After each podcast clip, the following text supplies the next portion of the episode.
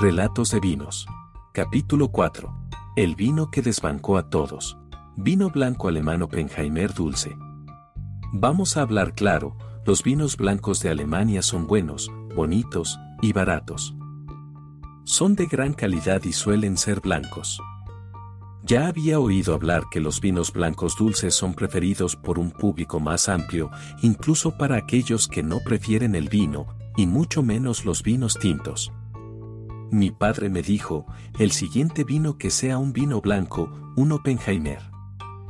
Claro que me gustan los vinos blancos, pero siempre ando buscando conocer nuevos vinos dentro de los tintos.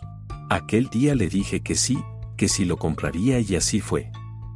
Lo encontré en un Sam's Club, lo metí al refrigerador y el día de Navidad mi padre me dijo que ya lo abriera, incluso antes de los alimentos.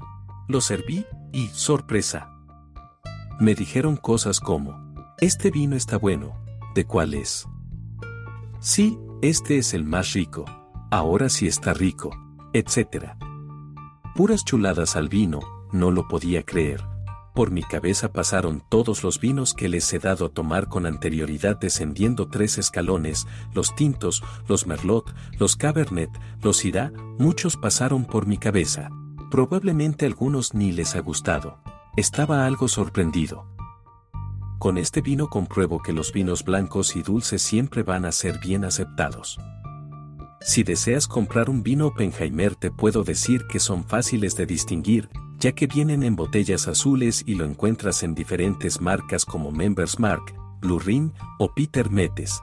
Todos son buenos, y nada caros, ojo, tienes que poner atención que diga dulce, salvo que lo quieras seco.